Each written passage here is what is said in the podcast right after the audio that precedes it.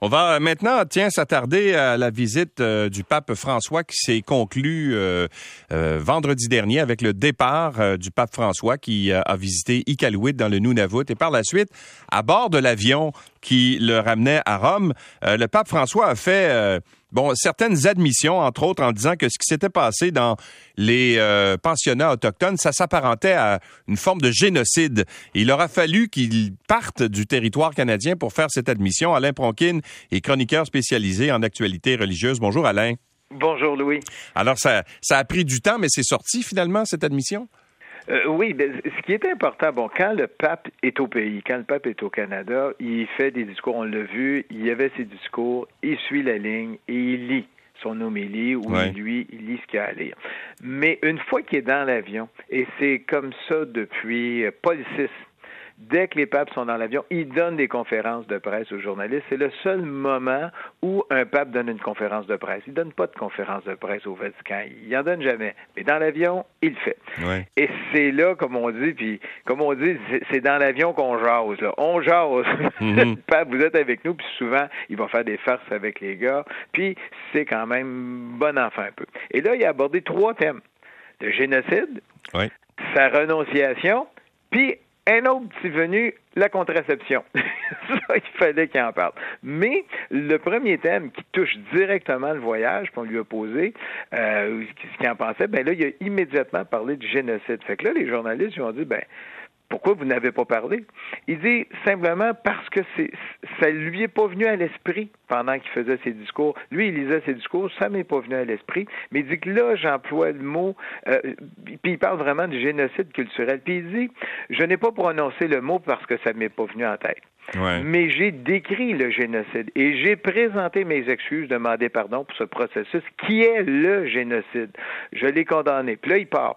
Enlever les enfants, changer la culture, changer la mentalité, changer les traditions, changer une race, disons-le comme ça, toute une culture, oui, génocide, c'est un terme technique, c'est vrai, c'est un génocide.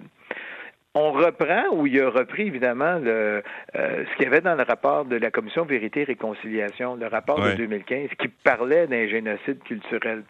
On sait que le mot génocide, euh, c'est un terme qui est très débattu, qui est quand même moderne dans l'histoire de l'humanité. Je pense qu'on en parle peut-être depuis les années 40 de ce qu'est un génocide. Euh, et il y en a plusieurs types de génocides. Il y a des génocides armés, violents, où on tue carrément, où on veut éliminer physiquement un peuple. Et il y a des génocides de processus euh, du culturel, où on va carrément assimiler l'autre culture. On va dire, écoutez, vous n'existez plus. Et c'est ça qui a dénoncé, et c'est ça qui devient très puissant et qui mhm. va marquer aussi euh, le clergé ici. Bon, parlons de du deuxième thème, la renonciation. Alors, il a commencé par dire, écoutez, euh, je rajeunis pas, j'ai mal aux genoux, puis c'est probablement mon dernier grand voyage. Je résume simplement, là. Oui. Mais, on pourrait voir un deuxième pape de suite euh, renoncer au, à, son, à son rôle au siège, en fait. Hein? Oui, et, parce que la question est là, parce qu'on sait que Benoît XVI, qui est l'ancien pape, qui qu'on considère pape émérite, est toujours présent. Et Benoît XVI a toujours dit non, il y a un seul pape, c'est François, c'est pas moi.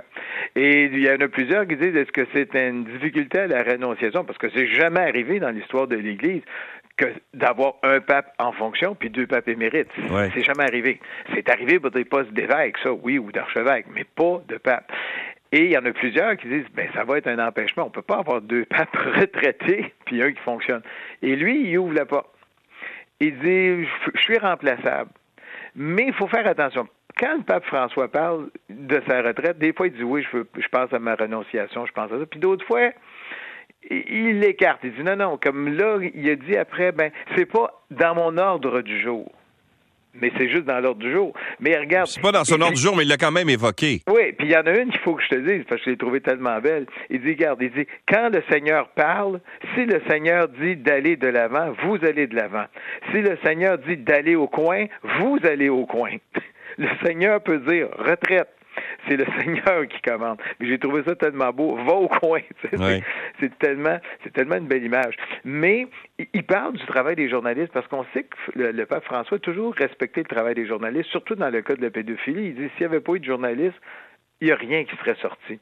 Et là, il, va, il dit, écoutez, vous avez l'art de voir le langage souterrain, celui qui donne des signes qu'on ne voit pas nécessairement. Il dit savoir lire les signaux ou au moins faire un effort pour les interpréter, ce qui peut être l'un ou l'autre est un mm. beau travail pour lequel je vous remercie. Parce qu'il félicite les journalistes. Il dit, vous essayez de savoir avec ce que je dis, ce que je fais, comment je démarche, mon attitude, mon faciès. Vous dites, ben, il, est là.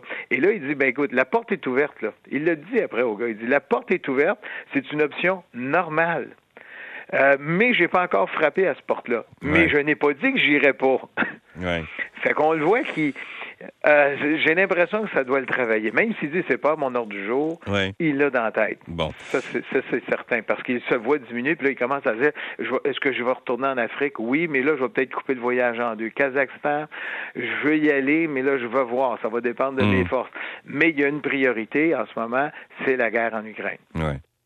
Ça, pour lui, c'est majeur. Bon. Alors, et, en terminant sur la contraception, qu'est-ce qu'il a dit, mais rapidement, euh, François? Oui, euh, rapidement, c'est qu'il dit, parce qu'on lui a posé la question, est-ce que vous réévaluez l'interdiction totale de la contraception? Il dit, oui, c'est très opportun.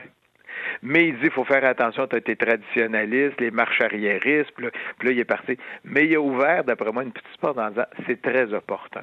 Mais c'est la première fois parce qu'on sait que depuis le police, ça a été fermé à triple tour. Oui, exactement. il faut réévaluer la doctrine à ce niveau-là. Et, même Jean-Paul II, qui était quand même assez avant-gardiste et populaire, n'avait pas non plus ouvert la porte. Non, mais c'est Jean-Paul II qui avait dit à police il faut fermer la porte. Dans l'histoire de l'Église, c'est Jean-Paul II qui avait fait des efforts. Écoute, le cardinal euh, Léger à Montréal est en faveur la pilule. Ouais.